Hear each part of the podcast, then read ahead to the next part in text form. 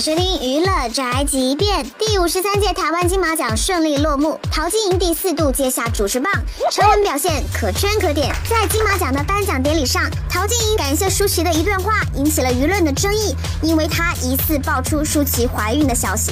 舒淇她还特地来替我们颁奖，还穿着高跟鞋。不要急着否认，反正我们不承认、不否认，还可以炒三个月的新闻。对此呢，陶晶莹也出面澄清，这个梗呢是两个人之前有套好的啦。说因为她是影后，我们已经套好招了。呃，然后结果果然呢，不出我所料呢，媒体最关心的还是舒淇有没有怀孕呢？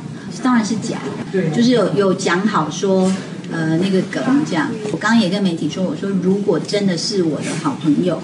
怀孕不能说，我怎么可能去说这件事？哎呀，都是套路啊！这就是本台新闻范件发来报道，以上言论不代表本台立场。